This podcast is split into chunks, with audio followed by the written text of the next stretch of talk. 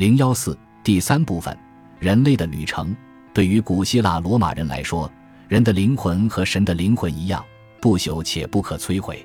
不过另一方面，人类的肉体却令人苦恼的终有一死。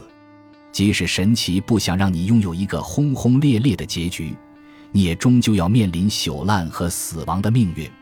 不过对于古代人来说，死亡不过是意味着灵魂在其发展过程中步上了另一层台阶而已。正是这样的观念，才使得古典神话与宗教融为一体。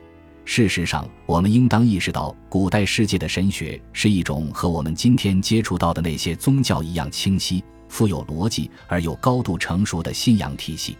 万事万物中，再没有什么比每个人从生到死的旅程更能明确地显示出这一点了。